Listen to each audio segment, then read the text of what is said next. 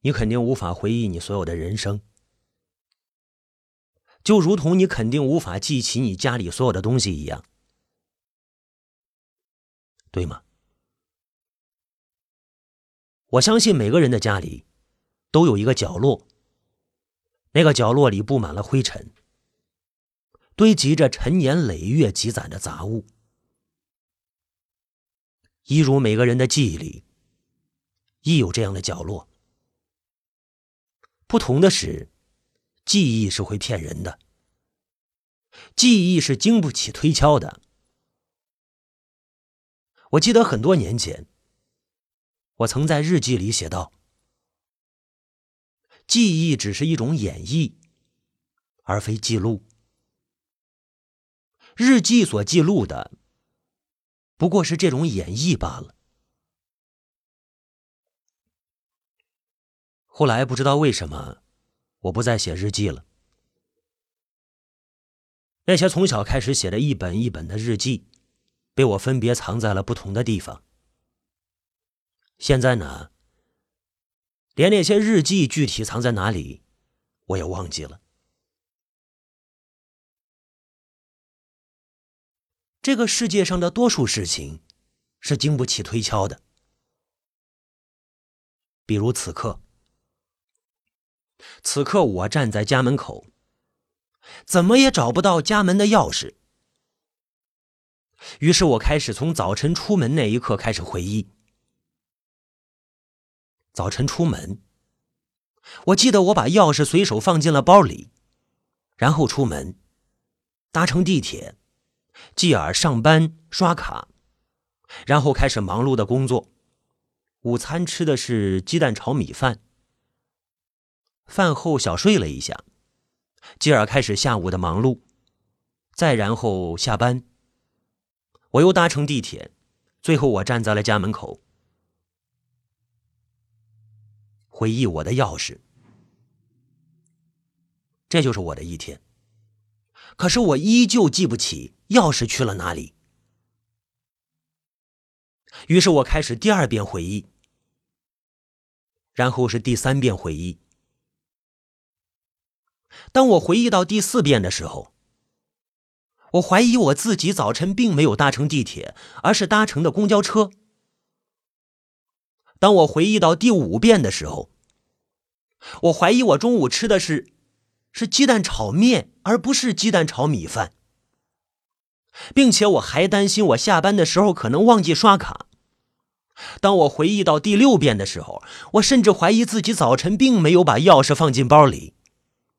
到了最后，我的这一天在记忆里有了不同的版本，各种版本纠缠在一起，我简直令人抓狂。瞧，记忆就这么不靠谱，好记性不如烂笔头。要是能随时随地的写日记就好了。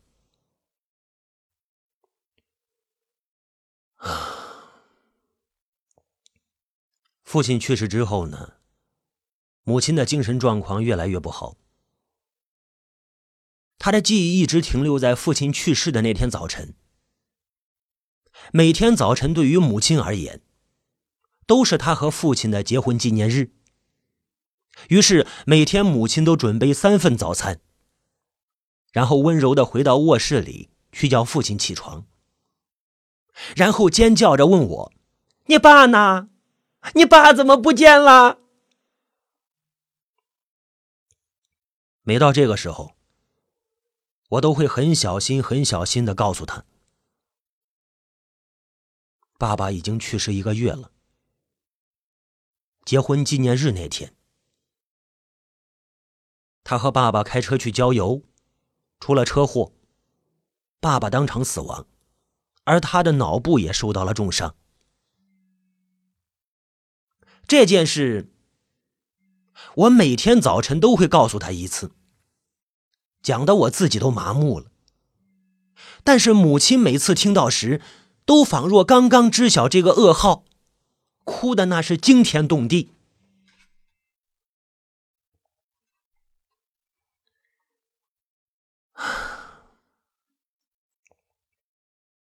可是到了傍晚呢？母亲依旧会准备三个人份的晚餐，然后苦苦的等着父亲回家。于是我不得不再次告诉他那个悲惨的消息。母亲自然又难免大哭一番，直到睡去。次日早晨呢，他依旧会问我父亲去了哪里。母亲就这样折磨着自己。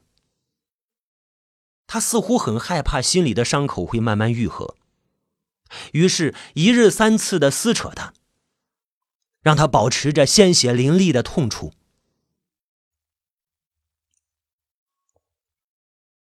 我一直希望母亲能够记住他应该记住的，忘记他该忘记的，比如记住父亲已经死了，然后再淡忘父亲曾经活着时候的点点滴滴，让时间慢慢的抚平他心灵的创口。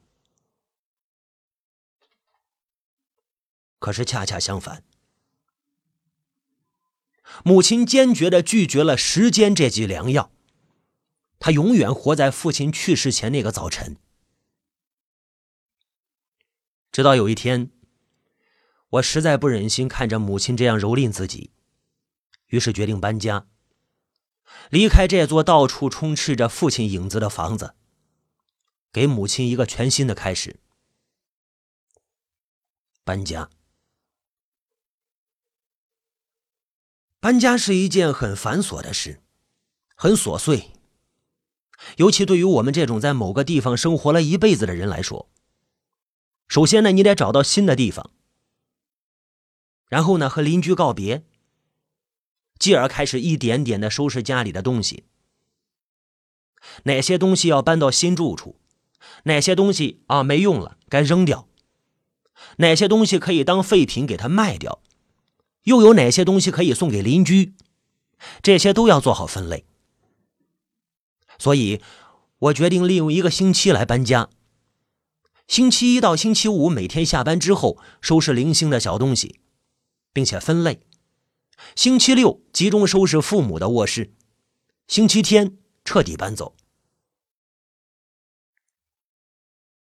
其实搬家也是一件很有趣的事。所有生活过的日日夜夜，都会在这个房子里留下痕迹。比如，你会在某个尘封的角落里发现一个哎破旧的洋娃娃，并由那个洋娃娃想起你的童年玩伴。啊，虽然你不记得那个玩伴的名字、他的样子，甚至跟他一起发生过的事，但是你能够想起这个人的存在，这已经足够令你欣喜万分，仿若找回了一件你丢失了很久的东西。比如说我。我在床底下的一个鞋盒子底下，发现了我五岁时候的日记。是，我五岁开始写日记，一直写到十年前。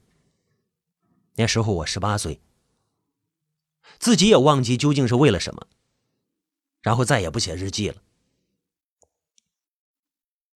那是个红色塑料皮的小本本，上面布满了灰尘。有很多页已经被老鼠、蟑螂啃食的残缺不全，还有很多页已经烂掉了。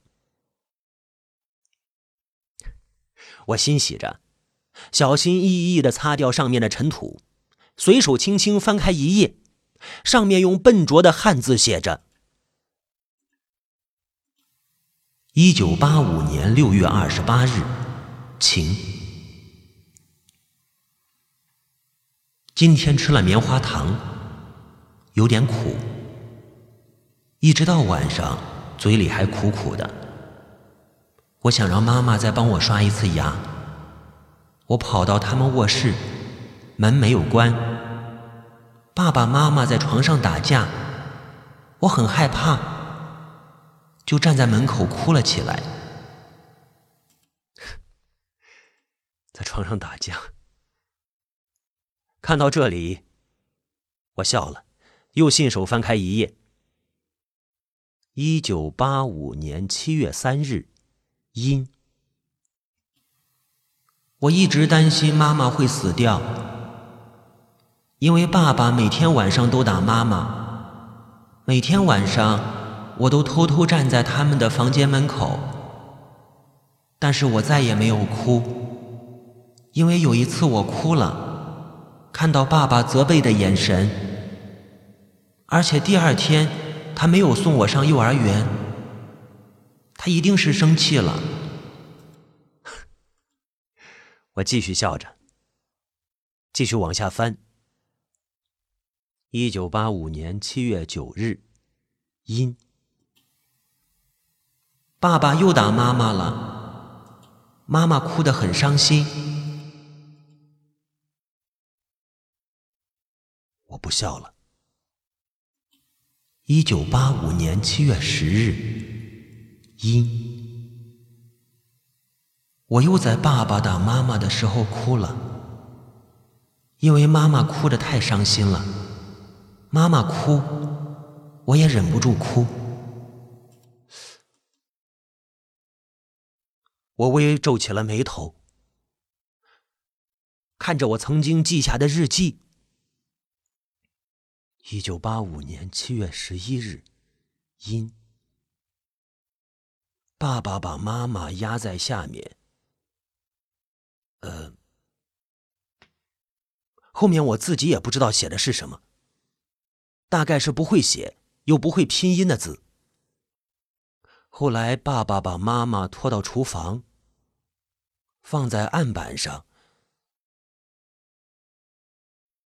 又是几个不会拼的字，有好多血。我说那是血，可爸爸说那是西瓜酱。我记得西瓜酱是有籽的。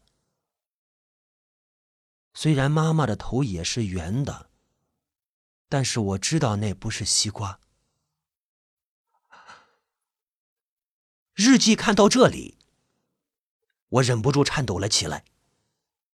刚要继续翻下去，母亲不知道什么时候出现在我身后，幽灵一般，慢悠悠的问我：“你拿的什么呀？”“没什么。”我若无其事的随手把那个红本本扔进了垃圾桶。母亲继续问我：“你爸呢？怎么这么晚了还没回来呀？”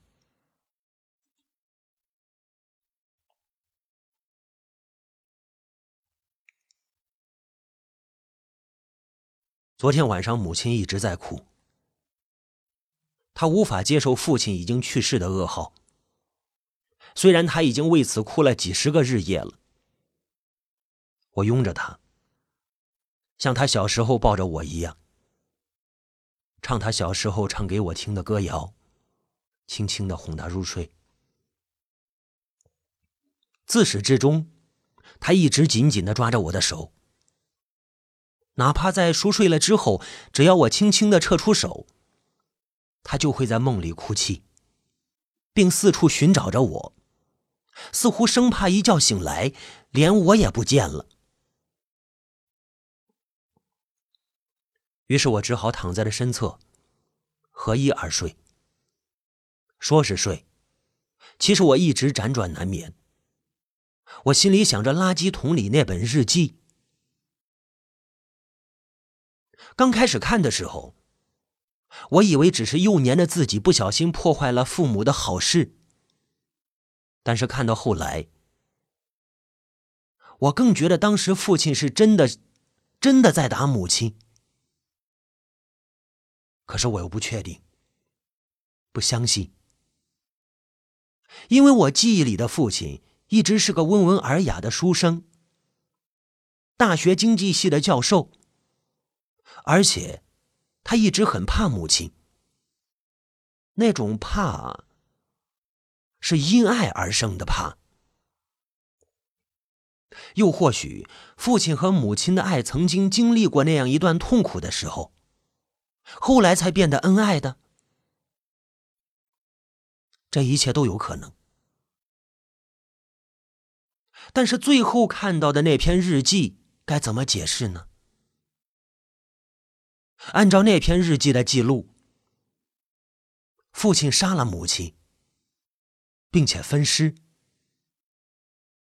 不不不，不不，那应该是我小时候不懂事胡乱写的。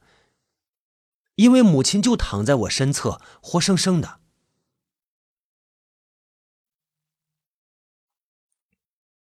我侧起身，望着母亲。月光透过窗外摇曳的树叶，于是树叶的影子就斑驳的映在他的脸上，一块一块的，随风摆动。这些日子的苦痛。令他本来发福的脸迅速的消瘦了下去，甚至露出了不太明显的颧骨。望着他苍白的脸，我突然有了一个奇怪的想法。我敢打赌，你跟我一样，一辈子可能也不会冒出这样的想法。我伸出手探了探自己母亲的鼻息。我承认，我这个想法过于荒谬，因为这意味着我怀疑自己的母亲不是人，或者说是个死人。我小心翼翼的伸出手，母亲在睡梦里紧紧的皱着眉头，喃喃的梦遗着：“死，去死，去死。”我的食指刚刚伸到她的鼻下。熟睡中的母亲突然睁开眼睛，腾的坐了起来。妈，是不是做噩梦了？梦到什么了？是不是在梦里想起了那场车祸是怎么发生的？母亲茫然的四下看看，然后惊讶的望着我，问道：“你怎么睡在这儿啊？你爸呢？”紧接着。他抬头看了看墙壁上的挂钟，声音里多了几分焦急。“哎呦，你爸怎么半夜还没回来呀？该不会出什么意外了吧？不行，我得出去找他。”他一边说一边走下床。我无奈的拉住他，无奈的再次告诉他父亲已经去世的消息。于是母亲哀嚎响彻了夜空，我只好继续哄他。就这样一直折腾到凌晨才睡去。第二天醒来，母亲已经不在身侧了，厨房里飘来煎鸡蛋的香味。啊！我疲惫的爬起来，摇摇晃晃的跑到厨房，母亲的整个脸都因为昨夜的哭泣而肿了起来。母亲微笑着望着我。让你爸多睡会儿。等我把粥熬好了再叫他。妈，我张了张嘴，但又把那些话咽了回去。我累了，太累了。想起昨天晚上母亲说的梦话，死。去死！我突然冒出一个可怕的想法：是不是母亲害死了父亲？他因为父亲早年的虐待而记恨在心，终于找到机会报仇雪恨，摆脱魔爪。这……想要确认这个推测，我必须确定父亲确实那般残酷的虐待过母亲。于是我毫不犹豫的走向了垃圾桶。饭好了，叫你爸起来。母亲在厨房里喊着：“妈！”我望着空荡荡的垃圾桶，心里一沉。妈，垃圾桶里的东西呢？到啦，母亲淡淡的说着。于是我急匆匆的冲到楼下，正好看到装垃圾的拖拉机突突突突突突拐了弯。母亲一脸无辜的站在门口。怎么啦？你又不小心把什么东西扔垃圾桶里了呀？啊？没，没有。我转身望着母亲，心中竟有一种异样的感觉。那种感觉，那种感觉难以形容。就是觉得母亲一下子变得好遥远，好陌生。对了，你爸呢？母亲指着空荡荡的卧室，疑惑的问道。我实在不想再应付他的哭泣了，于是我随口说道：“学校有急事，他一大早就走了。”哦。怎么会呀？今天是我们结婚二十四年纪念日啊！他不是已经请假啦？临时有事，有急事，好像是个什么重要的教学研讨会什么的。我随口说道。于是母亲眼圈一红，又哭了起来。这个没良心的！不会吧？这样也哭？啊！看到他的眼泪，我真的觉得自己要崩溃了。于是早餐也没有吃，就抓起包去上班了。